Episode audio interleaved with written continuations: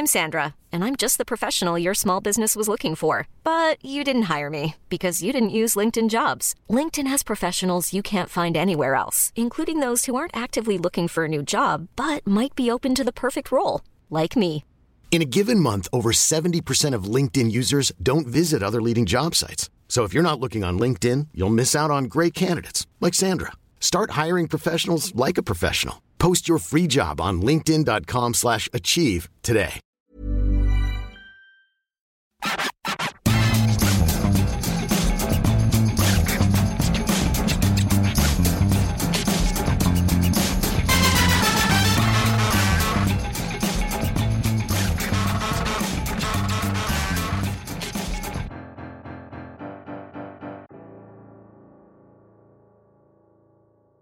Salut à tous, je suis Maxime Dupuis, bienvenue dans le FC Stream Team. Comme vous le savez sans doute, le FC Stream Team est une émission 1 de qualité, 2 d'information et parfois de breaking news. Alors j'avais préparé quelque chose sur l'intro qui allait avoir quelque chose en rapport avec l'un des sujets dont on va parler. Je voulais demander à Martin, écoute, euh, tu comprends que Messi ou Benzema aient peut-être envie d'aller en Arabie Saoudite et toi, pour quelle somme tu serais prêt à aller bosser en Arabie Saoudite pendant mai il s'est passé quelque chose à deux secondes du début de l'émission Ouais, qui a changé complètement mes plans. Martin m'a dit que dimanche, si je ne me trompe, Oui, c'est dimanche. Non, demain, demain, samedi. demain, donc samedi, il devait aller faire une séance de, écoute bien, écoutez bien, une séance de fit volet. Alors Martin, un, qu'est-ce que c'est? Et Et- deux, pourquoi? Je sais pas. Alors, justement, j'étais en train de regarder une vidéo YouTube de fit volley. En fait, c'est des gens qui font du yoga avec des ballons de volley. Et après, tu joues avec des énormes ballons de volley. Pff, non, ça a l'air pourri. Mais. euh, Oula, mais- faut- j'espère que personne t'écoute. Non, ouais, ça a l'air tout naze, mais en fait, ouais, c'est les séances de sport de mon fils qui est, qui est tout petit. Et puis à la fin de l'année, tu peux y participer. Et j'avais vu volet, ça m'intéressait beaucoup. Oui. Parce que j'adore jouer au volet, mais fit volet, ça a l'air beaucoup moins intéressant. Je sais pas s'il y a des gens qui connaissent le fit volet. Venez en parler sous. euh, Le saut de l'anonymat. ouais, sous le saut de l'anonymat sur Apple Podcast ou je ne sais où sur Twitter. Mais ça a l'air déprimant en fait. Bah, je sais pas, mais j'étais, En fait, c'est des gens qui veulent faire du sport, mais j'ai l'impression qu'ils aiment pas le sport. Tu vois, c'est. Ouais. Tu vois, t'en je me dis, tu as le ballon, je comprends le volet. Tu, tu fais des réceptions, ça fait mal au poignet. Tu dis, bon, on va éviter ça du côté du volet, on va regarder le filet et le ballon pour se passer. Mais Ouais. Je sais pas, donc c'est un grand mystère. Mais Il la- faut arrêter de changer les sports moment. voilà. Et, et ton fils, il fait quoi comme sport? Bon, il fait un, Un peu tout. multisport. ouais, là, on multisport. fait- en gros, c'est pour faire de courir les gamins et les faire dormir. Exactement. Voilà, Voilà. c'est ça, pour canaliser leur énergie, on dit Maxime. Leur quand, énergie on est, quand on est bienveillant. Alors, je suis bienveillant, mais j'ai aussi entendu Antoine Le Breton, qui Mhm. est à la réalisation, qui m'a parlé que c'était un sport, le fit volley, qui lui faisait penser au yoga bière. Alors, ça, c'est autre chose. Là, on s'éloigne de Mais- plus en plus du, du- du sport. là. Mais surtout, j'ai du mal à saisir, c'est-à-dire que tu fais une, une j'allais dire une prise, pas une prise, mais une, Une position posture, une posture. yoga, une posture de yoga, et derrière tu t'enfiles un, un demi. Voilà, c'est ça. T'es bourré au bout de deux minutes en gros. Enfin, toi, Maxime, parce que, alors, Ouais. un secret que. Alors, si vous écoutez Euh. la Stream Team, ça fait quand même 7 ans. Ça fait 7 ans, Maxime, qu'on fait le Team. ans. Et c'est peut-être 7 ans aujourd'hui? Non, c'était au mois d'avril. je Ouais, c'était au mois d'avril. Donc 7 ans. Et s'il y a encore quelque chose que vous ne savez pas sur Maxime, sachez qu'il ne tient pas l'alcool. Ouais. À boire avec modération, évidemment, mais Ouais. toi, c'est toujours Bah- avec modération. Bah oui, parce que de toute façon, je, parce que mais même avec modération, ou toi, t'es. tu je ne pas. bois pas ou peu, un peu plus, c'est vrai. C'est un problème d'enzyme, tout ça, Maxime. Non, ouais, je sais pas. Mais en fait, non, mais c'est comme tout, c'est l'entraînement. hein. Quand tu cours, au bout d'un moment, tu cours plus vite, tu cours plus longtemps. Bah, si je buvais plus, en fait, c'est ça, il faut passer le, le coma éthylique. Ah, c'est vendredi, c'est confession, là. Ouais. non, non, mais voilà, je, je, suis pas, je bois un peu d'alcool, mais c'est vrai que je ne tiens absolument pas à l'alcool. Mais j'ai pas l'alcool méchant, hein. j'ai l'alcool euh, rieur. Mais bon. Cible sur la tête. euh, Non, quand même pas. J'arrive à- dans les fesses. Je suis jamais arrivé jusque-là. mais bon, voilà. Bon, on va. On va arrêter là, on va arrêter le Tout ça à massacre. cause d'une histoire de yoga bière et de fit volley. Voilà. Ouais. Donc, on va démarrer cette émission. Euh, comme tu l'as dit, Martin, vous pouvez retrouver tous les meilleurs moments. euh, Non, tu l'as pas dit, mais je vais quand même le dire. Non, je ne suis pas pas sous euh, sur le sur le Pourtant, site. t'as une plume dans les fesses. Les... les trois les trois extraits qu'on vous met habituellement sur les sujets dont on va parler, qui vous retrouverez évidemment sur le site. Mais venez nous mettre des commentaires, ça fait longtemps qu'on n'a Ouais. pas eu de commentaires. Ouais, ça euh, fait longtemps qu'on n'a pas regardé aussi. j'ai. Oui, c'est vrai. Si on est tout à C'est fait honnête. Mais sur Apple Podcast, je sais pas si sur les autres plateformes on peut mettre des Euh, commentaires. ça dépend lesquels, mais sur Apple Podcast, où je sais que Spotify, c'est pas possible. On peut noter toujours, mais Ouais. pas, pas mettre des Mais commentaires. notez bien, Puis notez vous bien. venez nous voir sur les réseaux sociaux. Ouais. Autant vous dire qu'on ne répond pas aux insultes. Hum, moi, je réponds aux insultes. Maxime, il est. J'ai souvent très très envie. susceptible, toi. Je suis très susceptible, non, Maxime mais surtout. est très très soupolé. Et il y a eu deux trois fois où j'ai eu très envie de répondre, mais je me suis dit non Maxime, faut que tu te retiennes. Donc voilà, je suis très très susceptible et je peux vite monter dans les dans les Mm. tours. Premier sujet de l'émission, on va parler euh, du Paris Saint-Germain, non pas du 11e titre de champion de France qui sera célébré, enfin célébré de manière un peu particulière puisqu'on sait que Sergio Rico est actuellement euh, dans un état grave à l'hôpital suite suite à son accident de cheval de dimanche dernier. Mais on va se poser la question quand même d'aller regarder vers le mercato et on a appris euh, vendredi jeudi que Asensio était sur la route du PSG. Bah, la question, elle est un peu classique, mais est-ce que Asensio ressemble au joueur dont a besoin le Paris Saint-Germain pour se renforcer? Ensuite, on parlera de l'Olympique de Marseille. Igor Tudor a annoncé jeudi qu'il quittait l'OM. Euh, Il entretient une sorte vraiment d'instabilité chronique des entraîneurs sur le banc de l'Olympique de Marseille. On se demandera à qui la faute. Pourquoi? Pourquoi, diable, les entraîneurs de Marseille ne restent-ils ne restent-ils pas plus? Allez, d'une saison, une saison et demie. Et le dernier sujet, ce sera pas pourquoi diable, mais pourquoi diantre veulent-ils tous y aller? Évidemment, tous, enfin tous, a priori du moins. Pourquoi l'Arabie Sa- Saoudite a très envie aussi de ces joueurs-là?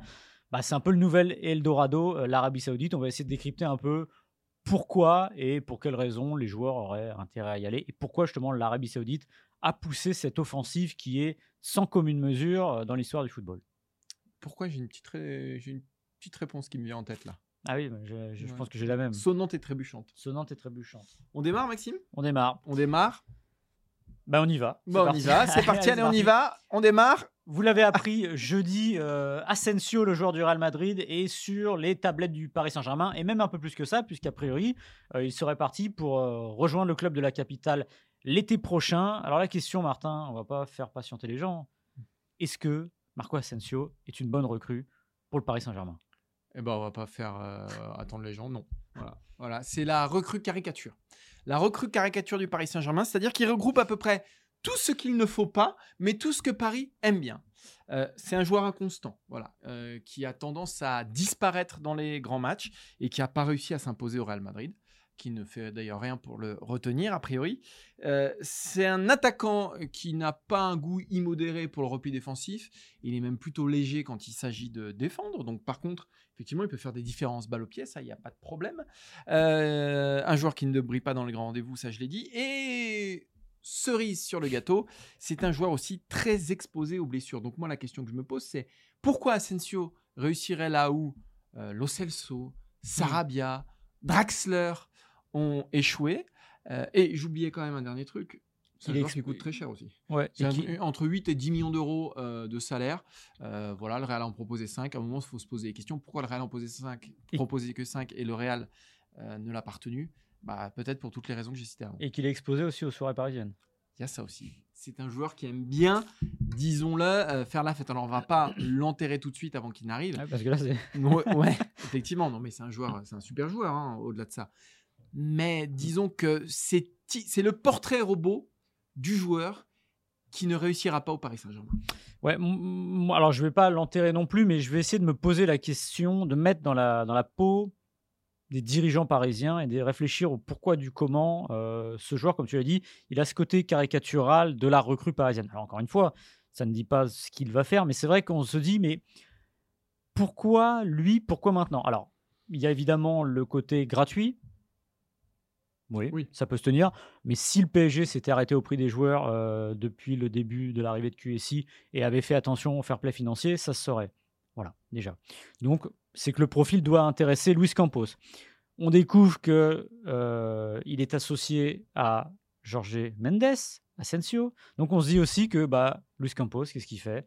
Peut-être le contraire de ce qu'il faudrait faire à un moment dans un club de la stature du PSG C'est de sortir des réseaux, des canaux habituels et d'élargir le champ de vision. Mais la question que je me pose, c'est est-ce qu'il manque du monde pour faire du scoutisme au PSG, pour regarder les joueurs? Parce que mettre ça dans- entre les mains de Luis Campos, qui, je le répète, n'est pas techniquement salarié du club, enfin directement dans l'organigramme, qui est aussi avec le Celta Vigo, alors je le répète toutes les semaines à chaque fois que j'en parle, ce qui me paraît surréaliste à ce niveau-là. Imaginez quand même le Bayern de Munich qui partagerait. euh, euh, il n'y a plus de directeur sportif depuis le départ de Salihamidzic, mais imaginez Salihamidzic avec un autre club, Euh, C'est Mhm. impossible, voilà. Et en fait, on a l'impression que c'est une solution non pas de facilité, mais on, on à se demander si Mendes a pas dit tiens écoute, euh, il y a Asensio, c'est pas mal, vous ne voudriez pas le prendre. Tu as parlé du prix. Le Real lui proposait a priori sur la prolongation 4,5 millions d'euros. Le PSG irait jusqu'à proposer 10 millions. Ouais, c'est entre 8 et 10 selon les sources. Mais dans quel monde on paye Asensio à ce prix-là? Surtout quand vous savez que le club précédent va le payer, bah, payer le 5 à la rigueur, si vous Mm. voulez euh, monter un peu les enchères, le convaincre. En fait, euh, rien que ça, il n'y a, il y a rien qui va. Ensuite, il y a ce dont on parlait la semaine dernière, justement, on parlait des recrues du PSG. Et moi, je tiens à ça, c'est-à-dire que le côté calibrage du joueur. Je pense que les recrues de Campos, façon euh, Fabian Ruiz, Carlos Soler, c'est des joueurs qui ne sont pas calibrés pour le PSG. Calibré pour le PSG, à mon avis, c'est quelqu'un qui vient d'un club installé. Le Real Real Madrid en est un. Mais si possible, avec un joueur qui est aussi installé et qui fait des choses intéressantes dans ce club-là. Or, Asensio, il vient du club installé, mais des choses intéressantes. On y a cru un moment. Euh, souvenez-vous, quand il est espoir, souvenez-vous l'Euro 2017, son triplé contre la Macédoine. On le voit gros comme une maison, ça va être un super joueur. Or, sur le chemin, il s'est un peu perdu. Il a 27 ans aujourd'hui. Et oui, voilà, il a 27 ans. C'est plus le joueur de 23-24 ans. C'est un joueur. On dit, alors ça dépend des joueurs, mais on, arrive, on dit qu'on arrive après dans notre prime de la carrière, au sommet, à peu près à ce moment-là. Je pense qu'il n'y est pas. Enfin, j'espère pour lui. J'espère- pour lui. Il y a, il y a- il y a autre chose, c'est que c'est un joueur qui a eu moult occasions de briller dans les, dans les grosses Mm. affiches parce qu'il n'y a pas un club qui a joué plus de grands matchs que le Real Madrid sur les dix dernières années. Et ça tombe bien, il était là-bas.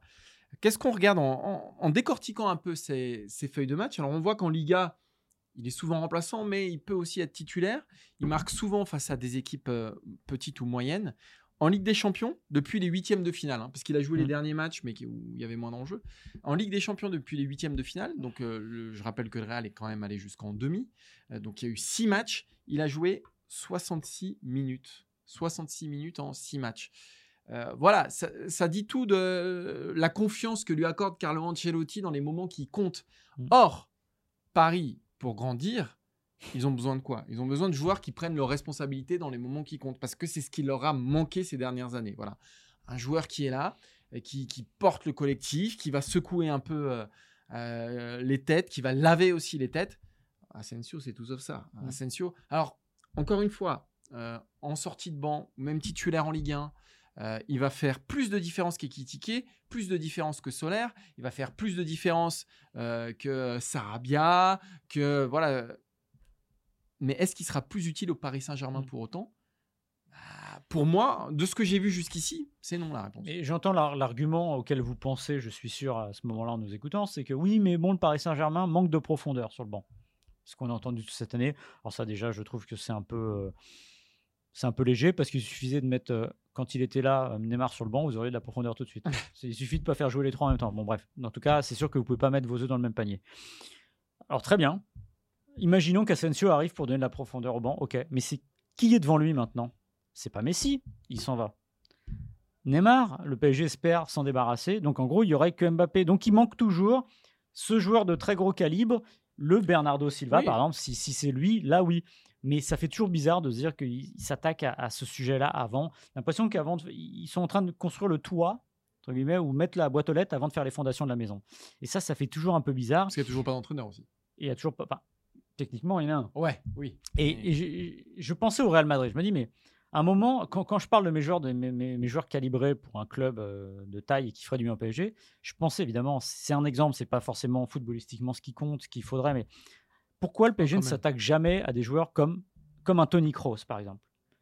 En vrai, le PSG a besoin de ces joueurs-là. Au lieu d'aller dépenser 60, 70 millions sur des parfois des inconnus ou des mecs en devenir sur des paris, il faut aller chercher ce joueur calibré qui permet de gagner, qui fait gagner et qui va avoir une éthique de travail Qui sait gagner. et qui sait gagner. Voilà. À un moment, en fait, c'est la question que je me pose pourquoi le Paris Saint-Germain est capable de dépenser des sommes dingues sur des joueurs en devenir. Alors, quand ça marche, très bien. Quand c'est Mbappé, c'est parfait. Sauf que Mbappé, il n'y en a pas de toutes les rues. D'aller chercher ce joueur-là dans la force de l'âge, qui lui sait gagner, sait faire gagner. En fait le PSG, il y, a y a un peu un trou noir entre le jeune qui monte, qu'on espère, et le vieux qui redescend, le Sergio Ramos. Voilà. Au milieu, le recrutement, il existe quasiment pas. Euh, on en parlait tout à l'heure, Asensio, ça me fait penser à Drexler, par Ah, exemple. mais c'est pour moi, c'est C'est le exactement même ça. profil. C'est Alors, exactement Drexler, ça. il est... Après, il est acheté pour être plus haut, et normalement, ça doit aller plus haut. Ouais. Mais il se perd à Paris. Et, et tu verras que euh, on n'est pas à l'abri dans, on ressortira peut-être cette vidéo, mais que dans 2-3 ans, eh ben on dise ici, bah ouais, mais le contrat d'Asensio, il empêche Paris d'investir sur Mhm. temps, sur temps. Et puis de toute façon, Asensio, il veut pas, il veut, il veut pas partir parce qu'il a un salaire énorme, on lui proposera pas. Voilà, ça va être, ça risque d'être encore un enterrement de première classe, comme ce le fut pour Draxler, comme ce le fut pour tant d'autres, parce qu'à Paris, quand tu arrives déjà et que tu es remplaçant, Mm. euh, on sait le, bah, le destin euh, qui, qui t'attend. Et je pense que ça va être compliqué pour, euh, pour Asensio. Qui, voilà, si je devais euh, tracer un parallèle entre Asensio et une, une autre crue ces dernières années de, du Paris Saint-Germain, ça me fait beaucoup penser au cas de Draxler. Et en, en plus, j'ajouterais quelque chose sur l'histoire du banc et de la profondeur. Euh, il, faut, il faut acheter, que Paris doit acheter que des titulaires en puissance. Et après, il y a une, comment Oui, dire, il doit y avoir une sélection naturelle. Regardez ce que fait Guardiola avec City. C'est-à-dire, je pense que c'est un des mecs qui gère le mieux son effectif. Pourquoi? Parce que des joueurs parfois disparaissent, reviennent, disparaissent, reviennent. Il sait très bien jouer avec les états de forme de chacun, avec des équipes types qui ne se ressemblent pas. L'équipe type du PSG du 1er, euh, j'allais dire 1er août à maintenant, c'est kiff même, kiff la même. Voilà. Alors, évidemment, sauf les blessures. Et bah, regardez une équipe comme City où pendant l'année, euh, il va y avoir des moments où il va jouer avec les états de forme de chacun, justement pour ressortir des gens du chapeau et des gens qu'on n'attendait pas en début de saison. Voilà. Ça, le problème, le Paris Saint-Germain n'arrive pas à le faire. Pourquoi? Parce que justement, je pense que c'est dans, vraiment dans le calibrage des recrues, soit dans. dans... On a l'impression qu'ils rendent, ils ont des cases où les joueurs doivent rentrer. Lui, ça va être pour la profondeur, euh, le banc, la profondeur de banc. Lui, c'est pour l'expérience. Ben non, mais essayez d'avoir un peu tout d'un coup, simplement. Surtout euh, au prix où le Paris Saint-Germain paye ses joueurs. Allez, on va passer au deuxième sujet de cette émission et on va parler du grand turnover euh, sur le banc de l'Olympique de Marseille. Jeudi, Igor Tudor a annoncé bah, que c'était terminé, qu'il quittait l'Olympique de Marseille. Il n'en a pas vraiment donné les raisons précises, si ce n'est que voilà, il a avancé des raisons personnelles. Donc euh, voilà, c'est très difficile à, décrypter. Mais euh, de toute façon, quand on regarde euh, le passif, Villas-Boas n'était resté que de mai 2019 à février 2021. Sampaoli de mars 2021 à juillet 2022 et donc Tudor de 2022 à juin 2023. Maxime, euh, cette instabilité au poste d'entraîneur, je sais que ça te hérisse un peu le poil. Euh, à qui la faute? Ah. Alors je pense que déjà, euh, il faut prendre un peu de recul sur euh, le cas Tudor et de rappeler que l'Olympique de Marseille est un club extrêmement instable sur son banc parce que c'est une forme d'ADN, c'est de la passion, l'excès parfois. J'étais au stade Vélodrome. L'impatience aussi, je dirais. L'impatience, j'étais au stade Vélodrome euh, samedi dernier. L'ambiance dans le stade pour un match, alors il y avait les célébrations du 26 mai 93, mais pour un match qui comptait pour du beurre, faut imaginer ce que c'est, le bruit et toute l'attente qu'il y a autour du club. Et euh, quand il y a de l'enjeu, faut imaginer ce que c'est en plus. Donc il y a un club qui est incroyable, qui vit pour ça et qui est dans l'excès tout simplement. Euh, depuis 45, 1945, il y a trois hommes, trois entraîneurs qui sont restés sur le banc trois saisons entières. Au moins trois saisons entières. Ce qui est surréaliste. Ah c'est surréaliste. c'est à l'échelle de la Ligue 1. Je pense que euh, on trouve ça nulle part ailleurs. Alors, Roland Gransart au début des années 80, euh, Henri Rossler et évidemment Didier Deschamps. Didier Deschamps, c'est le plus proche d'entre nous. Souvenez-vous, comme il a quitté l'OM, dans quel état il était Physique. physique, exténué. Et souvenez-vous aussi que au moment où on lui propose l'équipe de France, il laisse entendre qu'il en a envie, mais qu'il a besoin de réfléchir pour dire dans quel état émotionnel il était. Et pourtant, Marseille, il connaît. Euh, il a gagné avec eux en tant que joueur, entraîneur. Déjà à la base, Marseille, c'est pas comme ailleurs et c'est plus dur qu'ailleurs. Moi, ce qui me turlupine un petit peu, Ah. dans le cas des deux derniers, c'est-à-dire Sampaoli et euh, Tudor, c'est que ce sont deux entraîneurs qui quittent le club sur des. Alors, on va en reparler, Tudor, on pourra redire certaines choses, sur des réussites. L'OM sur le podium deux fois de suite, ce n'était plus arrivé depuis des échanges. il y avait la période Gareth Deschamps où ils enchaînaient les podiums tous les ans pendant quatre ans, il me semble. Donc, c'est des hommes qui décident un moment d'arrêter. Sampoli, il arrête parce qu'il demande plus. Parce que je comprends aussi ce qu'il y a derrière quand il demande plus. Alors évidemment, euh, demander Griezmann, bah oui, euh, tout le monde voudrait Griezmann à l'OM, sauf qu'il ne viendra pas à l'OM. Pourquoi il demande plus? Parce qu'il sait que ça va être plus dur déjà et que l'exigence de Marseille étant telle, Oui, oui. il faut beaucoup plus pour aller plus loin. On peut le comprendre. Après, je pense qu'il aurait pu mettre un peu d'eau dans son vin et aller plus bas. Tudor, lui, c'est un cas encore à part parce que lui, il demandait pas plus, sinon un peu plus d'affection, j'ai envie de dire. Mais étant donné que c'est pas un homme à en donner forcément, euh, c'était compliqué. Et vraiment, Tudor est un cas à part, mais quand vous tirez la ficelle des 60-70 dernières années, Raymond Gottal, entraîneur des champions d'Europe, il fait trois saisons à l'OM, il ne démarre jamais la saison. À chaque fin de saison, il dit j'arrête. Et à chaque fois, il revient à l'automne parce qu'on a besoin de lui. Donc c'est vraiment un club à part, quoi qu'on veuille. C'est ça le fameux ADN. Euh, ce qui est certain, c'est que Villas-Boas et, et comme tu l'as dit, s'étaient heurtés à l'intransigeance de Longoria, euh, qui voulait pas faire exploser les lignes de, son budget. Euh, ce qui est certain aussi, tu l'as dit, c'est que Marseille use. Après, je pense que contrairement à Sampaoli et, et Villas-Boas, Longoria, il va regretter Tudor. Euh, c'est un choix euh, qu'il n'aurait pas fait. Mm.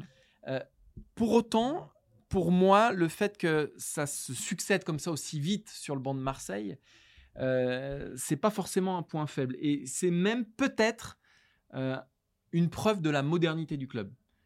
Parce que Marseille ne cède pas aux exigences des coachs. Je, parle de Villas, Boas et, Sampaoli. Parce que le patron est au-dessus du coach. et que dans ce club-là, il y a une vraie vision qui est incarnée par un homme, qui n'est pas le coach donc, qui n'est même pas la star de l'effectif. La star à l'OM, ou en tout cas, pas la star, mais le cerveau, c'est Longoria. Et donc, c'est pas dramatique que euh, les entraîneurs se succèdent parce que ça montre aussi qu'il y a un cap qui est fixé, qu'il y a un cadre qui est fixé. Alors, dans le cas de Longoria, dans, euh, pardon, dans le cadre de Tudor, c'est peut-être un peu différent. Mais en tout cas, voilà, il y, a des règles du jeu. Tu les suis ou tu les suis pas. Et peu importe si tu es un entraîneur hyper populaire, que tu t'es mis le vélodrome dans la poche, que tout le monde chante tes louanges, euh, et là je pense à Sampaoli, peu importe. Euh, moi je suis intransigeant, je suis Longoria, je sais ce que je veux pour mon club, et c'est un hall de gare, je l'assume, c'est comme ça, mais parce que je sais où je veux aller et je, sais les moyens que je veux mettre en, œuvre et en place pour aller jusque là-bas. Et je trouve qu'à cet égard, c'est une forme de modernité parce que on, euh, résiste au, parfois au populisme, euh, ou aux, exigences de, d'entraîneurs qui, bah, qui, peuvent parfois déborder du cadre du, club. Ah ben, je ne peux pas te donner tort sur euh, le cas Sampaoli, par exemple. Comme tu dis, il y a une ligne qui est donnée. Après, la ligne Longoria, c'est quand même le mouvement perpétuel. Alors, on va me dire que oui, c'est sur le terrain. Et l'année dernière, 13 arrivées, 14 départs, ou le contraire. Enfin, cette ligne-là, enfin, je pense qu'il n'est pas dérangé par le changement. Voilà. Et je pense qu'à un moment, il faut se méfier parce que il trouvera pas une perle rare tous les ans. Alors, ah, je pense que lui peut trouver une perle rare tous les ans. En tout cas, s'il y a un président qui peut trouver une perle rare tous les ans. Et si le prochain, si le prochain il fait quatrième du championnat, on se rappellera que Tudor c'est pas si mal. Bien sûr, euh, mais si Villas-Boas, Tudor, est, une réussite. Sampaoli, c'est une réussite. Euh, Tudor, c'est une réussite. Oui, mais le problème c'est que Tudor n'avait pas d'exigence au fond. Bah, on avait une exigence de résultat, terminer, euh, sur le podium. Oui, mais non, non, mais ce que je veux dire, là, il ne part pas parce ah que. Ah oui, d'accord. Après, bon, Tudor, il, après, il est gentil, Tudor. Il, on se doute bien ce qu'il attend. C'est la Juve. Mais je pense que Tudor, le problème. En fait, le Tudor est un problème vraiment à part parce que je vais prendre deux, deux, euh, deux coachs qui ont été adorés ou été clivants d'une certaine manière. Vous allez me dire de loin, ça vous paraît bizarre, mais c'est Bielsa et lui. Bielsa était adoré par le public, par les supporters de l'OM. C'est un amour sans faille. C'est peut-être une minorité qui n'appréciait pas, mais en tout cas, la grande majorité l'aimait. En revanche, il était assez critiqué par la presse. Hein. C'est la presse, ou même, même ses pairs, c'est-à-dire les entraîneurs français. Vous savez qu'il y a toujours un côté cocorico qui a un petit peu disparu ces derniers temps, mais qui avait ce côté-là. Et la presse était beaucoup plus critique, on va dire, par euh, les manquements parfois. Après l'enflammade des 5-6 premiers mois, c'était plus difficile. Tudor, lui, c'est différent parce qu'il a eu ses détracteurs et ses, euh, comment dire, ses, fans dans les deux camps, en fait. Mmh. C'est ça qui est bizarre. C'est que lui, il a clivé un peu tout le monde en même temps. Et euh, ce qui est vrai avec Tudor, c'est qu'il aurait sans doute, je sais pas si un autre aurait fait mieux, mais on pouvait faire différemment, voilà. Et je pense que Tudor, lui, était fatigué par ça, par le côté aussi, au-delà d'attendre la Juventus, certainement, de se dire, bon, c'est éreintant parce que c'est quand même un, combat qu'il a mené face à ses joueurs. Il a été très bien soutenu. Face au public au début aussi. Face au public. Et même, alors pour le coup, je reviens avec samedi dernier, quand son nom est annoncé, c'est pas l'ovation quand même. Mmh. Voilà. Donc jusqu'au bout, il y aura eu ça.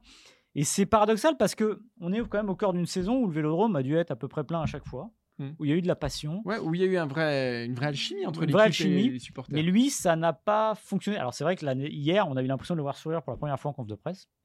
Et c'est vrai que c'est peut-être ce qui a manqué. Il a manqué un sourire. C'est un peu comme à l'époque, euh, il manque un, au PSG, il manque un sourire, c'était Arthur Georges. Et ben là, c'est peut-être ce sourire-là.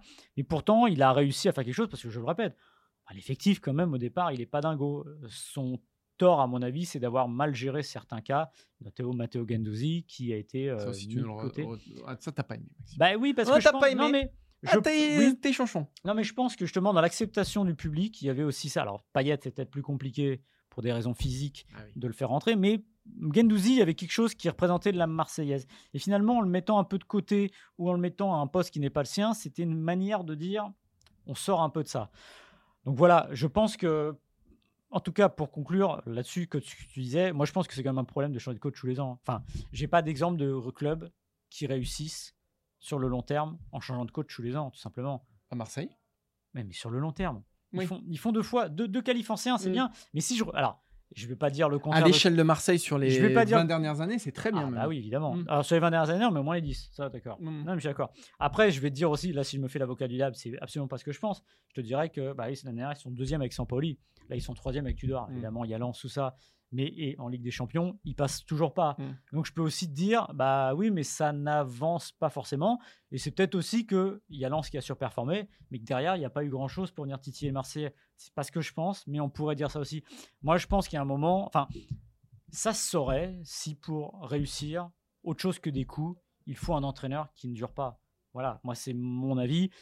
Comme par hasard, les dernières fois que l'OM a gagné des titres, l'entraîneur est resté trois ans. Hmm. Mais je pense que. Il n'y a pas le PSG, il n'y a pas que ouais, voilà. mais bon. Voilà. Mais moi, je pense qu'en tout cas, c'est. C'est un signe de modernité de, de l'Olympique de Marseille. T'es dans le nouveau monde, toi.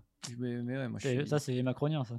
Je te, je te fais un petit, un petit, une petite présentation en PDF après si tu veux, Maxime. non, c'est pas PDF. PowerPoint, PowerPoint. PowerPoint. ouais. PDF. Ouais, non, mais je suis pas du tout là-dedans. Moi, Ah je, ouais, suis- là, moi, ouais. je suis, je Mais suis jour- l'ancienne. ouais, non, mais t'es journaliste. hein. Bah, tu sais, quand j'ai un PowerPoint à faire, Ouais, t'es pas bien. Tu te je le file à ma femme. Elle me le fait. Ouais. Pourtant, c'est le PowerPoint, il paraît. hein, les Ouais. machines, euh, le repas. Toi, t'es pas du tout 2023, Maxime. Ah ouais. Toi, t'es Si t'es- un-. Je suis t'es un peu sûrement. je suis dans cette salle-là, assurément, le mec qui a sûrement, monsieur même sûr, plus repassé dans la salle de sa Bah, moi, je repasse pas mes fringues. Si, si tu regardais les vidéos, tu verrais que. Mais tu regardes pas les vidéos, Maxime, sur le site. Tu vois bien que je, je suis pas. J'ai pas besoin d'être repassé parce que moi, Ah, t'as pas, t'es pas frippé. d'un, je suis pas flippé. Deux, j'ai une- cette classe naturelle Ah, naturel. qui fait que la moindre guenille, le moindre chiffon C'est une sur moi, chance. Ça devient un objet de mode. Comme Brad Pitt. Tu vois Voilà, comme Brad Pitt. Ouais. C'est une chance. Bah, je suis un peu le Brad Pitt de Rose pour d'ailleurs. C'est C'est ce Brad Pitt. avant. C'est ce que- ce me disent euh, tous mes chefs et ça tombe bien, t'es le mien. Euh, on passe au troisième sujet? On passe au troisième sujet. On va parler de l'Arabie Saoudite. Euh, la journée de jeudi a été marquée par une folle rumeur et un peu plus que ça. Comme Qui n'est pas tout à fait étouffé. qui n'est pas tout à fait étouffé, même si le principal intéressé a dit que Internet, c'est pas la vérité. On en reparlera. Sauf chez nous. sauf chez nous. Euh, Karim Benzema serait en relation avec l'Arabie Saoudite pour un possible transfert, un transfert autour de 200 millions d'euros pour deux ans, il me semble. Le salaire, ouais. Et on se pose la question est-ce que l'Arabie Saoudite est le nouvel Eldorado? Alors, Eldorado financier, oui, mais Eldorado footballistique. Alors, euh, déjà, on va démarrer par un petit retour en arrière. Et on- en fait, c'est simplement pour se rendre compte de l'échelle. Pourquoi Ronaldo a cédé aux sirènes saoudiennes? Pourquoi Messi hésite vraiment? Pourquoi Benzema hési- hésite vraiment? On pourrait se dire, parce que là, on parle quasiment des trois meilleurs joueurs euh, des dix dernières années, ou Ouais. quasiment. Euh, on, va reprendre, on va reprendre du début. L'Arabie Saoudite, finalement, c'est le Qatar dopé aux hormones euh, de croissance. Déjà par la taille du pays. déjà par la taille du pays, et puis surtout, et, et c'est là le nerf de la guerre, par ce qu'il propose en termes de contrats. Euh, les contrats offerts par le Qatar, je me suis euh, un peu euh, plongé dans les archives. Pour Xavi, quand il était entraîneur, c'était du 10 millions d'euros annuels. Pour Raoul, qui était évidemment l'attaquant de Schalke, mais aussi l'attaquant charismatique du Real Madrid pendant des années, le Benzema en gros des années 2000-2010, euh, 4 millions d'euros annuels quand il est parti au Qatar. Et on va, on va aller jusqu'à Gabriele Batistuta, qui était un des plus grands attaquants tournant 90-2000, pareil. Lui, c'était 4,5 millions d'euros par an. Là, ce que propose l'Arabie Saoudite, Ronaldo, 200 millions d'euros par an. Benzema, 100 millions d'euros par an. Messi, 363 millions d'euros par an. Et José Mourinho, 60 millions d'euros par an. Le joueur le mieux payé en MLS, c'est Shakiri. hein, ça peut être considéré comme un autre championnat exotique, entre Ouais. guillemets. 7 millions d'euros annuels. Et le joueur le mieux payé d'Europe, c'est Kylian Mbappé, 72 millions d'euros. Donc, ce que je dis simplement, c'est que l'Arabie Saoudite définit euh, une autre réalité salariale. C'est-à-dire qu'ils ne sont plus sur les mêmes euh, échelles que ce que proposait avant. euh, voilà, on disait il va partir en retraite au Qatar, même en Arabie Saoudite avant, hein, mais c'était pas ces montants-là. Pourquoi? Parce que derrière il y a un dessin qui va évidemment au-delà du football. Il y a un projet qui va au-delà du football, qui entraîne toute la société saoudienne, tout le pays, qui fait qu'aujourd'hui le football est devenu un instrument politique qui permet de débloquer des fonds qui sont franchement irréels. Il multiplie les offres par 10, pas par 2, pas par 3, pas par 4, par 10. Il vise des joueurs hors normes. C'est comme si Zidane avait terminé sa carrière au Qatar. C'est comme si Ronaldo, euh, le Brésilien, avait fini sa carrière au Qatar, ce qui n'est ce qui, ce qui jamais arrivé.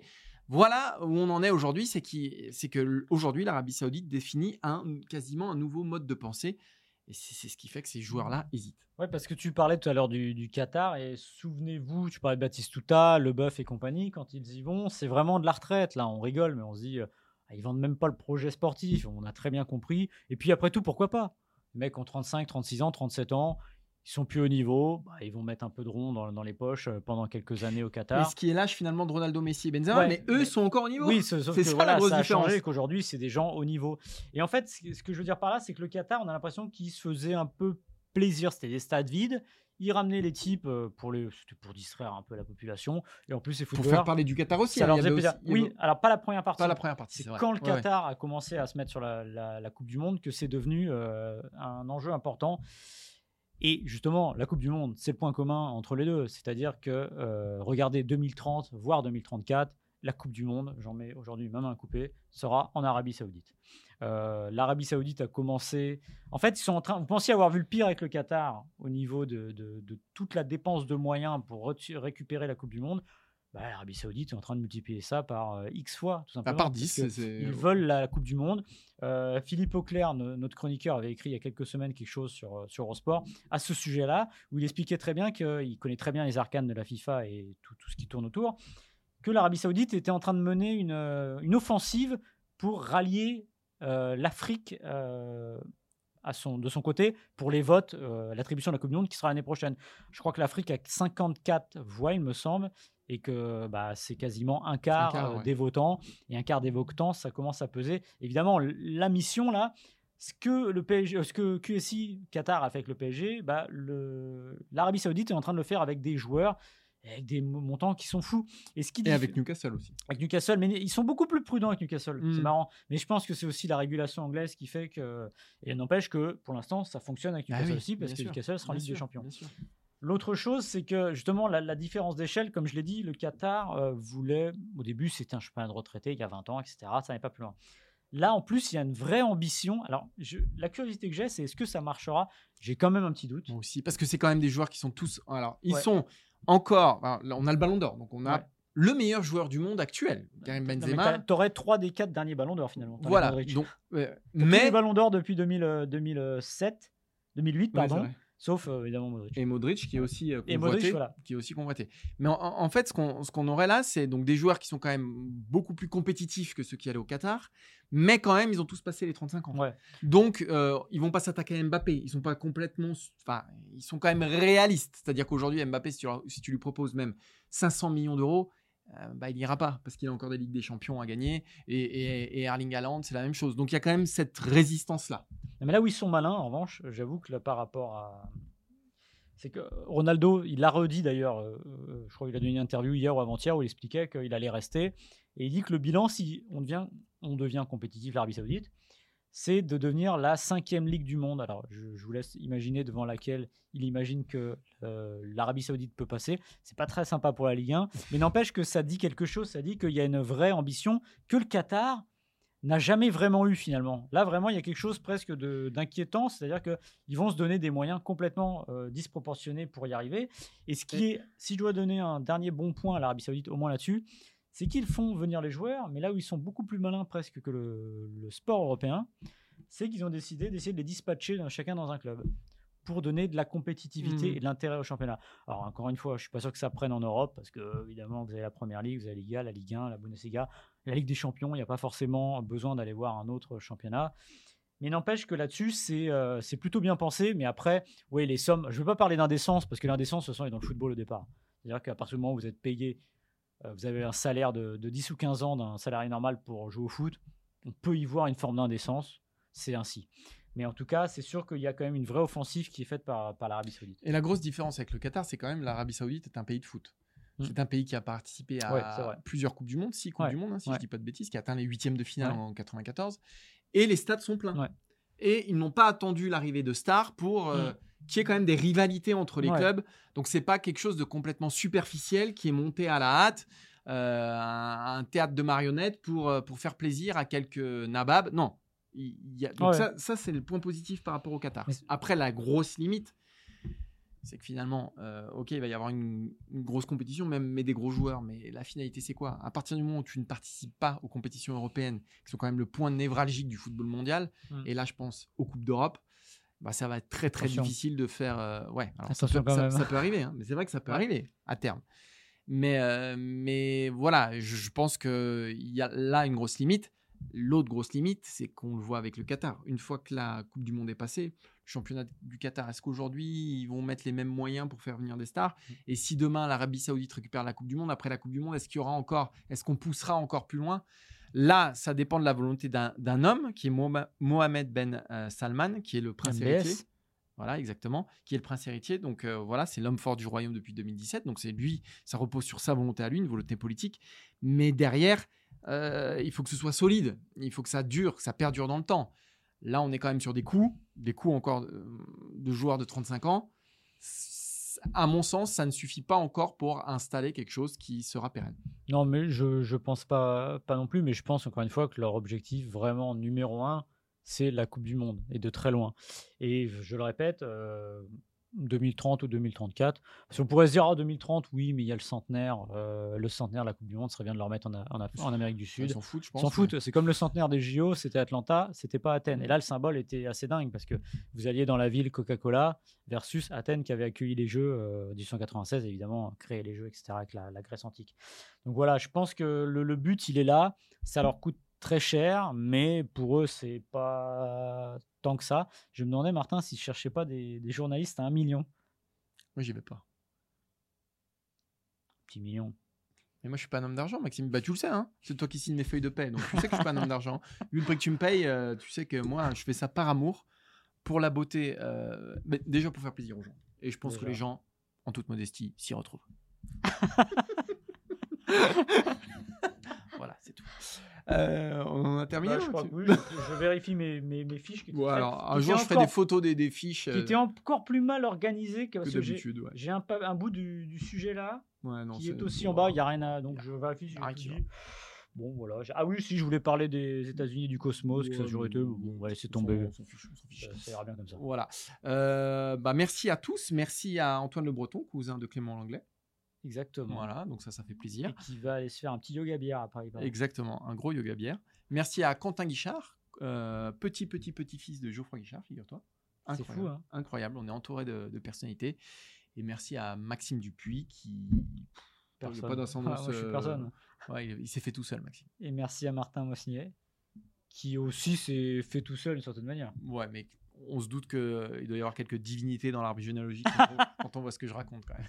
Ça vient pas tout seul. il y a un don à la Il y a base. chose, Il pas. y a un don. Ouais, ouais, ça peut. Il y a de l'ADN, il y a du gène, tu vois, c'est pas Il y possible. a du boulot parce que voilà, Pour- je charbonne. Pourquoi il y a du. Ouais, c'est fulgurant, ces oui. choses-là. Il y, a- il y a du don, il y a du don, il y a du don. On remontera un jour mon arbre généalogique et vous verrez. Ça va être magnifique, ça va être magnifique. Euh, Rendez-vous la semaine prochaine pour un nouveau Ça- numéro du. Ça va de la Creuse au Forez. hein c'est c'est très concentré Ouais. dans. Ouais, ça va pas beaucoup plus loin que Ronald Poverne, je pense. Ouais, surtout à l'époque. Surtout à l'époque, ouais. On bougeait pas. Je suis le, je suis le premier de ma lignée à être allé dans à la grande C'est un là. peu le. Je suis bel le ami. Bougna qui est ouais, monté à Paris, Je tu suis vois. bel le ami. Rastignac. Un peu de culture. Le Rastignac du journalisme français. Exactement. Bon, on se retrouve la semaine prochaine pour de nouvelles bêtises dans le FC Stream Team. Ciao, ciao. Salut